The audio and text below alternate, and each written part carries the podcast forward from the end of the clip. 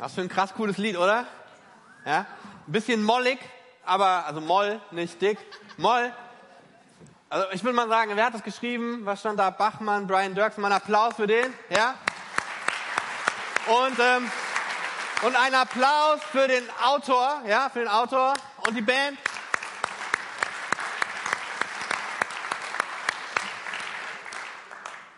Brian Dirksen, ja. König David. Ich habe das Lied geschrieben. Ich weiß noch, wie da, ich, ich weiß noch genau, was ich gefühlt habe, als ich dieses Lied geschrieben habe. Jerusalem, das schöne Jerusalem. Es war Frühling, alles hat geblüht, die Vögel haben gezwitschert, überall sprossen die, die Blumen rum und alles. Ich habe mich einfach. Aber es war nicht mein Jerusalem. Ich habe da gelebt. Aber in meinem Herzen, da war es dunkel. Es war in Jerusalem des Herbstes, nicht des Frühlings. Und es war genauso traurig wie dieses Lied. Genauso habe ich mich gefühlt. Dann habe ich Gott so einen offiziellen Beschwerdebrief geschrieben. Ja, ihr habt ja nur die Übersetzung in der Bibel. Ich lese euch mal das vor, was ich wirklich geschrieben habe. Wie lange, Gott, willst du mich vergessen? Hä? Wirst du mich auf Ewigkeit allein lassen? Wie lange schaust du nun schon drüber über mich oder von mir weg? Ich habe keine Lust mehr auf dieses einseitige Versteckspiel, Gott. Ich finde dich ja eh nicht. Dein Versteck ist einfach zu gut. Und meine Seele, die ist auf so einem tiefen Tiefseetauchgang, ist dunkel und mein Herz wird umspült von Traurigkeit. Und dann meine Feinde. Meine Feinde, ich habe Angst vor ihnen und ich habe Angst vor dem Tod. Hey, hey Gott, ich bin hier. Schau mich an und beantworte meine Fragen. Endlich, bitte, mein Herr und mein Gott, wenn du mich anschaust, du wirst es sehen. Ich bin innerlich und äußerlich dunkel und leer. Ein Schatten meiner selbst. Herr, füll mich mit deinem Licht. Helligkeit und Nähe. Das ist, was ich brauche. Ich will nicht sterben. Und was machst du? Willst du diesen Versagern wirklich das Feld überlassen? Sollen sie sich wirklich darüber freuen, dass ich durchs Leben stolpere und in die tiefste aller Gruben falle? Wie dem auch sei, Gott. Mit jeder Faser werde ich wieder jubeln. Jubeln über meine Rettung. Und mein Lobpreislied wird wieder mit Dank erklingen. Denn Herr, ich habe nichts vergessen von dem, was du mir Gutes getan hast. Ich weiß noch alles.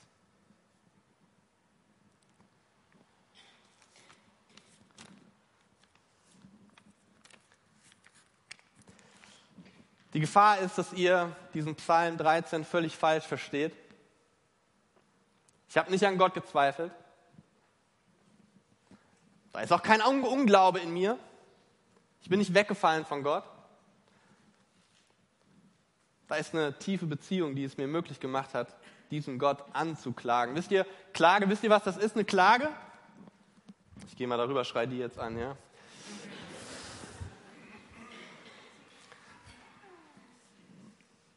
Also ihr denkt, ihr wisst, was eine Klage ist, aber das ist eigentlich nur Meckern, was ihr macht. Meckern über Dinge, die euch nicht gefallen, die ihr aber auch nicht verändern wollt. Keine Verantwortung für euch selbst, keine Verantwortung für den anderen, den ihr bemeckert. Und man braucht noch nicht, eine, noch nicht mal eine Beziehung dazu. Das geht völlig ohne, oder? Eine Klage funktioniert ganz anders. Bei einer Klage ist die Basis die Beziehung, meine Beziehung zu Gott und die hält das aus. Die Beziehung wird nicht zerstört dadurch, dass ich klage.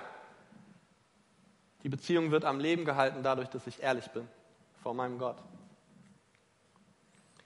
Und wisst ihr, wir reden ganz viel von dem, was noch auf uns zukommt und die Hoffnung, die uns das gibt. Und das hat seinen Wert in unserem Leben. Aber was ist mit der Vergangenheit? Darf die Vergangenheit nicht unsere Gegenwart bestimmen?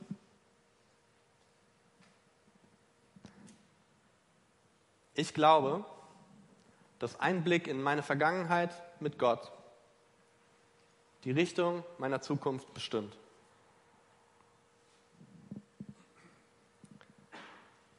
Und ich rede über meine Zukunft. Und ich rede über deine Zukunft. Es gibt ja diesen, diesen frommen Spruch, ich lobe und liebe Gott um seinetwillen. Nicht deswegen, weil er mir Gutes getan hat oder mich beschenkt hat.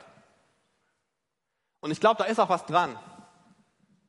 Gott lieben um seinetwillen. Aber erstmal müssen wir doch eigentlich verstehen, wer dieser Gott ist. Und hilft es nicht, Erfahrungen zu haben mit diesem Gott und zu wissen, wie er mich auch in ungewissen Situationen begleiten wird? Habt ihr eure Vergangenheit mit dabei in eurem Leid, in eurem Stress? Und wenn ich mich so umgucke, dann sehe ich Menschen, dann schaue ich in Augen, die genau wissen, wovon ich spreche. Situationen im Leben, die nicht einfach so weggehen, sondern die bleiben, die beharrlich sind, die nerven. Und die Frage ist dann nicht, wo ist mein Gott? Ist er ganz weg? Die Frage ist eine andere. Darf meine Vergangenheit meine Zukunft beeinflussen? Wenn ich gerade nicht mehr fühle, dass Gott in der Nähe ist, wenn ich gerade nicht mehr denke, dass er mir zuhört. Wisst ihr, wie eine Klage funktioniert? Ich bin ja Liedschreiber, ne? Songwriter. Ich schreibe doch nicht einfach irgendetwas hin. Ich klag doch nicht in ein Universum, das mir nicht zuhört. Ich klag in ein Universum, das geschaffen wurde von einem barmherzigen Gott, der mir vielleicht nicht antwortet, wie ich möchte, aber der mir zuhört. Zu dem ich eine Beziehung habe. Und dieser Gott, der dreht sich nicht weg weil ich klage. Was also mache mach ich, machen wir in Situationen, die sich nicht einfach in Luft auflösen? Wir machen das, was ich im Psalm 13 geschrieben habe. Wir bleiben da, wo wir sind, weil Gott uns nicht von diesem Platz wegführt. Aber es gibt einen Weg raus aus dem Schmerz allein und rein in den Lobpreis. Und seht mal Psalm 13 wie eine Haltestelle auf dem Weg zum Ziel, aber eine Haltestelle, wo wir geparkt sind für eine ungewisse Zeit unseres Lebens. Du bist in einen Bus gestiegen, hast dir kurz einen Kaffee geholt in der Tanke, der Bus ist weg und du stehst da und wartest auf den nächsten und du weißt nicht, wann er kommt oder ob er kommt. Und dann klagst du. Bleiben wir doch mal bei dem Punkt heute und bei dem Punkt allein. Und meine Frage an euch ist, verändert ein Blick in meine persönliche Geschichte, in der Vergangenheit mit Gott, den Ausblick auf meine Zukunft?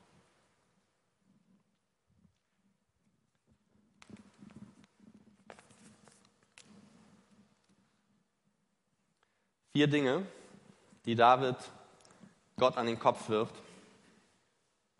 Er ist vergessen, er ist allein und einsam, er ist traurig und er ist besiegt. Vier knallharte Fragen. Wie lange noch? Viermal Stille von Gott. Keine Antwort. Ich weiß, dass es euch manchmal so geht. Und ich weiß, dass David hier etwas beschreibt, was zutiefst wahr ist. Und es darf auch so sein. Es gibt Momente, da sind die Zusagen für Gott ganz weit weg und nicht greifbar. Irgendein ein Nebel, ganz Vages. Sie sind wahr, aber sie sind, wir fühlen sie nicht. Und das ist der Clou an dieser Geschichte mit der Vergangenheit. Die Vergangenheit ändert nichts an der Situation, in der ich mich gerade befinde. Die Vergangenheit ändert nichts an meiner jetzigen Situation. Ich habe ja gesagt, das ist der Clou, aber es ist kein Happy End. Aber was diese Vergangenheit macht, die wir mit Gott haben, die wir zurückdenken können, wo sich Gott als treu und stark erwiesen hat, es verändert unsere Perspektive auf das Leben zu blicken. Es verändert nicht unbedingt unsere Emotionen, aber es weitet unseren Blick.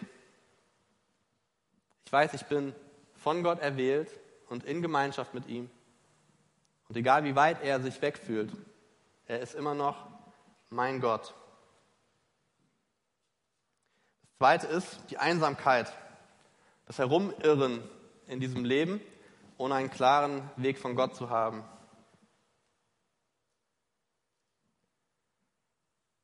Vielleicht kennt ihr das, dass bestimmte Emotionen euch den Weg zur Lösung versperren. Wer würde sagen, das hat er schon mal erlebt?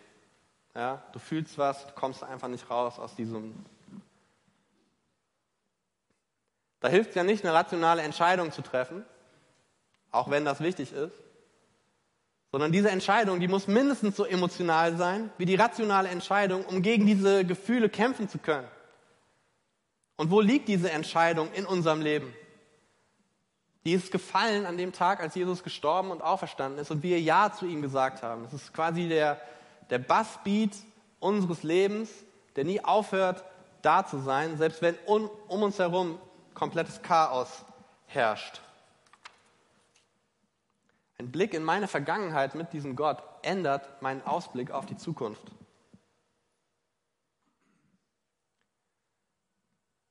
Wir als Christen, wir kommen zusammen und wir loben hier in diesem Gottesdienst Gott. Und in unseren traurigen Situationen, da wo wir mutlos sind, da erweist sich dieser Gott als der Tröster, als der Heilige Geist, der in unsere Situation kommt und sich neben uns hinsetzt. Vielleicht empfangen wir diesen Trost gar nicht, vielleicht spüren wir diesen Trost gar nicht, aber der Tröster ist da.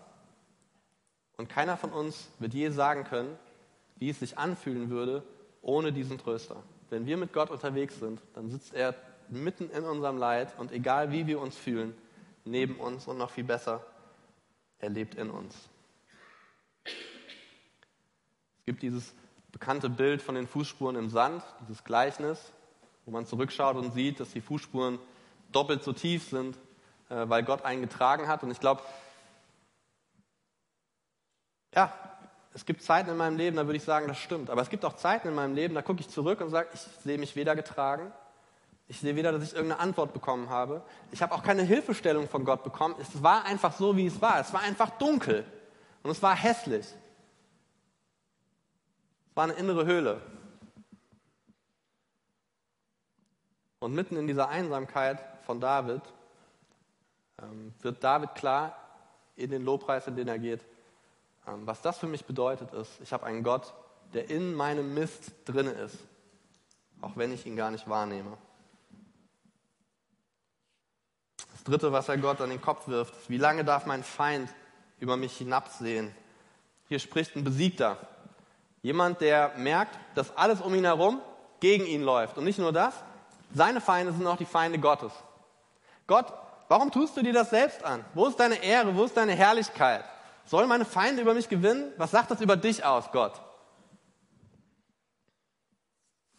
Wie kannst du das zulassen? Diese, diese Feinde aus Fleisch und Blut, die mir übel wollen und dieser Feind, den ich, den ich nie besiegen werde, den Tod. Gott, wo bist du? Und es ist auch hier, wo wir unsere Vergangenheit wertschätzen können und zu sagen, ich fühle mich besiegt, aber ich habe einen Gott, der meine Feinde und den Tod besiegt hat. Da ist jemand, der unterhalb von all meinen Gefühlen und all dem, was ich empfinde, Wahrheit gesprochen hat in meinem Leben und nicht nur das, sondern eine Beziehung angeboten hat, die nicht wackelt, die stabil ist, die nie aufhören wird, weil er derjenige ist, der sie hält. Wenn, wenn David sagt, mein Herr und mein Gott, ist ja nicht so, dass er derjenige ist, der sagt, ach mein Gott, den habe ich mir ausgewählt, der ist gut. Es ist das Ja von Gott, das diese Beziehung hält, in meinen Klagen, in meiner Traurigkeit. Es ist nicht meine Stärke. So einen Gott brauchen wir, wenn es uns schlecht geht. Und wir gehen alle unterschiedlich auf dieses Weihnachtsfest zu. Einige freuen sich, viel Gemeinschaft. Einige sind traurig, wenig Gemeinschaft. Manche, die viel Gemeinschaft haben, wünschen sich weniger und manche, die keine Gemeinschaft haben, wünschen sich mehr. Aber das Weihnachtsfest ist nicht immer nur eine Zeit der Freude. Vielleicht darfst du in diesem Weihnachtsfest mal Gott mit deinen Emotionen ehrlich gegenüber sein. Es gibt diese eine Beziehung, die dich rettet und die hört nicht auf, wenn du denkst, ich muss meine Klage loswerden an Gott. Und ich denke auch an die Leute hier im Gottesdienst, die unter uns sind, die noch keine Vergangenheit mit Gott haben. Vielleicht noch nicht Ja gesagt haben zu Jesus, noch nicht den Glauben haben. Möchtest du mal ausprobieren, nicht in ein leeres Universum zu schreien, nicht zu meckern über dein Leben, sondern eine ehrliche Klage bei Gott anzubringen? Vielleicht ist es der erste Schritt, bei ihm anzukommen. Und das vierte, wie lange hältst du oder lässt du mich in meiner Trauer, Gott? Wie lange soll das so weitergehen? Ich bin nicht so lange traurig. Ich vergesse zu viel. Es gibt viele Menschen unter uns, die sind sehr lange traurig. Ich kenne wenig der, wenige Leute, die sich daran freuen, traurig zu sein. Ich kenne viele Leute, die daran zerbrechen, traurig zu sein.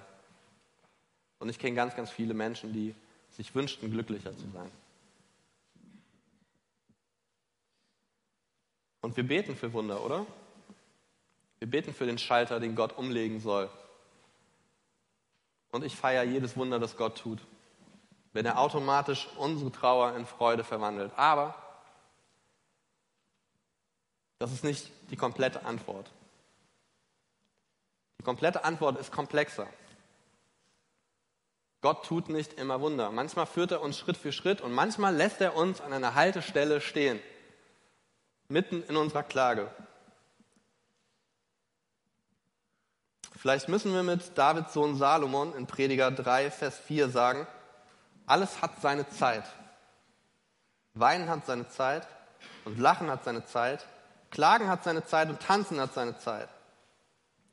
Kann es sein, dass es einfach mal ausschließlich nur eine Zeit des Klagens für uns gibt? David würde sagen, ja, zu mehr war er nicht in der Lage. Die Psalmen sind das dickste Buch in der Bibel. Und im dicksten Buch der Bibel ist der größte Teil Klage. Das war das Gesangbuch Israels. Hat uns das etwas zu sagen? Vielleicht schon. Wir haben einen Retter, wir haben einen Messias, wir haben den Heiligen Geist. Das ist alles Dinge, die von denen David in, in, in dem Maße nicht ausgehen konnte. Aber trotzdem, es geht nicht immer nur um die Zukunft. Es geht auch ganz viel um die Vergangenheit, die wir mit Gott haben. Und ich glaube, dass das Klagen einen gesunden Prozess in uns anstößt.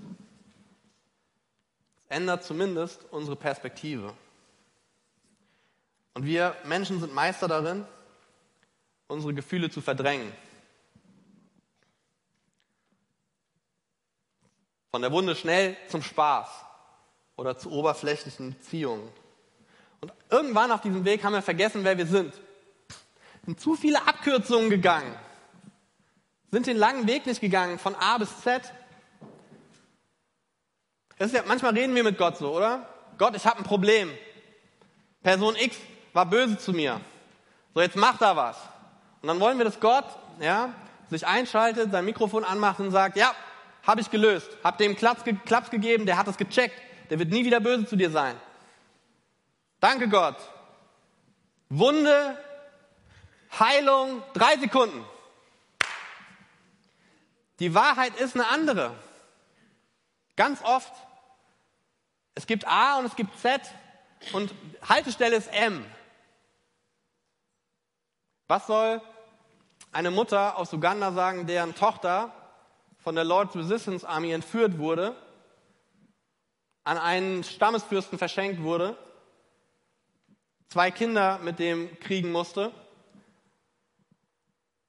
Soll die, soll die sagen, Tag, der, Tag der, äh, des Kidnappings, nächster Tag, alles gut? Wir lassen uns überhaupt keine Zeit mehr für Heilung in unseren Wunden. Das ist so eine überfromme Reaktion, zu sagen, das darf es nicht geben. Weil keiner von uns ist ja so und wir lassen uns ja auch nicht hinter die Karten gucken. Aber die Wahrheit ist, vielen von uns geht es so. Wir leben in Frustration und in Schmerz. Und David sagt, es ist okay. Lauf nicht davor weg, bitte nimm es an und sprich mit Gott darüber. Es darf eine Zeit der Ohnmacht geben, es darf eine Lähmungsphase geben, es darf eine Zeit des Klagens geben. Es gab diese Zeit des Klagens darf sich in die Zeit des Bittens umschlagen und dann diese Zeit des Bittens in den Lobpreis gehen. Aber alles hat seine Zeit.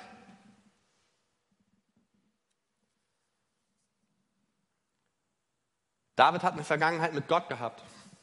Ein bisschen was davon schreibt er im Psalm 40. Beharrlich habe ich auf den Herrn gehofft. Da wendete er sich zu mir und er hörte mein Schreien.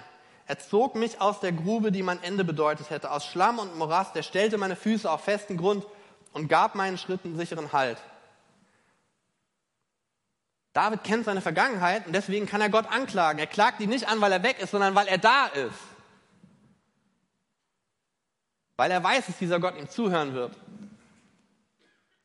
Und das produziert ein Gefühlschaos, ja, vielleicht auch in uns, aber es ist ein ehrliches Gefühlschaos. Da ist Beschwerde und Lobpreis gleichzeitig. Da ist Verlassenheit Gottes und Gnade Gottes gleichzeitig. Da ist Einsamkeit und Errettung gleichzeitig. Und das zeigt nur, wie komplex Gott uns Menschen gemacht hat. Und wie viel Gnade wir brauchen, uns daran zu erinnern, was in der Vergangenheit so alles passiert ist.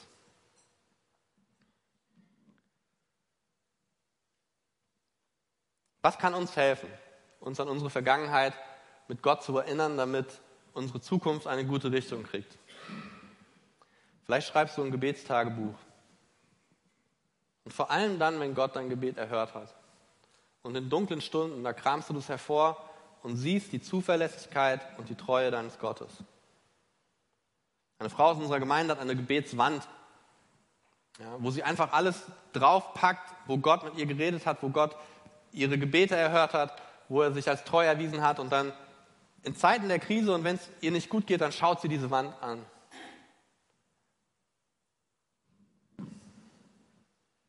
Wie wäre es mit einer Schatzkiste? All der Erfahrungen, die du mit Gott gemacht hast, du schreibst sie auf. Vielleicht deinen eigenen Psalm 40. Gott, da hast du mir aus der Grube geholfen. Ich werde das nie vergessen. Blicke zurück in deine Vergangenheit Wir machen einen Jahresrückblick jedes Jahr, weil wir im Dezember nicht mehr wissen, über was wir uns im März gefreut haben. Und dann finden wir einen Dankbarkeitspunkt mitten im Chaos unseres Lebens. Auf den stellen wir uns. Das Chaos ist nicht weg, aber wir können Gott loben auf diesem Punkt. So eine Erkenntnis. Ich darf enttäuscht sein über die Entfernung Gottes in meiner Beziehung zu ihm. Aber meine Enttäuschung ändert nichts an dieser intakten Beziehung zu Gott, weil er die Beziehung hält.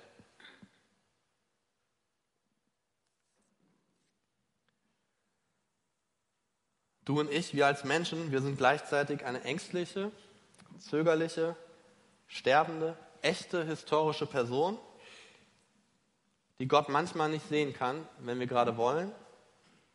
Und wir sind Auserwählte Gottes mit einer zweiten Geschichte, einer Errettungsgeschichte, mit einem Leben, das in Jesus Christus verborgen ist. Und letzteres kann uns niemand wegnehmen. Und vielleicht ermutigt es uns, in Richtung Klage zu denken, wenn wir uns Jesus am Kreuz anschauen, der Sohn Gottes, der in diesem Moment dabei war, den Willen des Vaters zu tun 100% perfekt, klagt seinen Gott und Vater an. Mein Herr, warum hast du mich verlassen? Wenn Jesus es darf, dürfen wir das auch? Und es ist genau diese Verlassenheit zwischen dem Sohn und dem Vater, die dazu geführt hat, dass wenn du zu Jesus gehörst, nie wieder in deinem Leben verlassen bist, egal wie du dich fühlst. Denn was da am Kreuz passiert ist, in Tod und Auferstehung, das ist das, was dein Leben auf eine ganz neue Basis gestellt hat, was dein Leben komplett verändert hat, auch wenn sich die äußeren Umstände damit nicht gleich mit verändert haben. Also in Zeiten des Klagens und wenn Gott weg ist, kannst du dir die Frage stellen, ah, ist das jetzt Unglaube bei mir? Bin ich weggefallen von Gott? Woran du eigentlich wirklich zweifelst, ist, dass das, was einmal in Geschichte für dich passiert ist, nämlich Tod und Auferstehung, Vergebung für dich und neues Leben, du zweifelst daran, dass das wirklich dir gilt. Aber David zweifelt da nicht dran. Das ist für ihn klar. Komme, was wolle. Wie dem auch sei.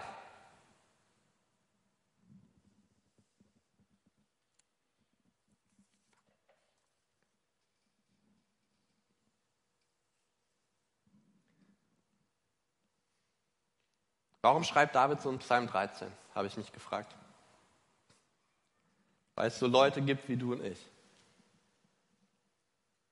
Und weil er sich mit diesem Psalm neben uns setzt, den Arm um uns legt und sagt, ich weiß genau, wie es dir geht.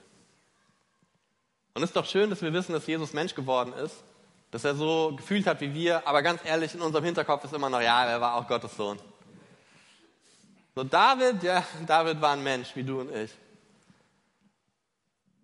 Und er kann uns auch in dem ein Vorbild sein. Wisst ihr, Goliath zu besiegen, das war mutig, ne? Problem, Mittel, Lösung. Dicker Kerl, Stein, tot. Hat Mut dazu gehört, war aber schnell erledigt. Einen depressiven Psalm zu schreiben, der eine Lobpreishymne wird für eine Million andere Menschen, ist nicht weniger mutig.